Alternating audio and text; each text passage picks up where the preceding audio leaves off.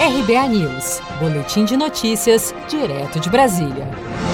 Taxa de desemprego no Brasil sobe para 12,6% em abril e atinge 12,8 milhões de brasileiros. No trimestre entre fevereiro e abril, a taxa de desemprego aumentou em 1,3 ponto percentual em comparação com o período entre novembro de 2019 a janeiro de 2020. O mercado de trabalho brasileiro fechou 860.503 empregos com carteira assinada em abril de 2020, conforme aponta o último levantamento do CAGED, Cadastro Geral de Empregados e Desempregados, divulgados pelo Ministério da Economia nesta quarta quarta-feira, dia 27. O secretário especial de Previdência e Trabalho do Ministério da Economia, Bruno Bianco, destaca que esse resultado negativo está diretamente ligado aos efeitos da pandemia do novo coronavírus na economia brasileira. Se fizermos aqui uma análise desses 860 mil desempregados, uma análise conjunta com os dados do benefício emergencial de preservação do emprego e renda, que já chegam próximos a 8 milhões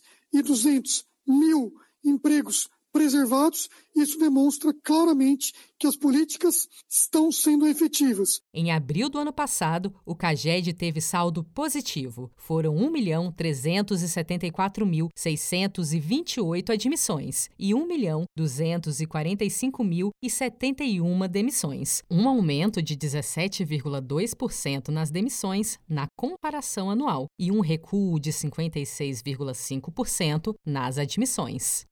Com produção de Gisele Monteiro, de Brasília, Daniele Vaz.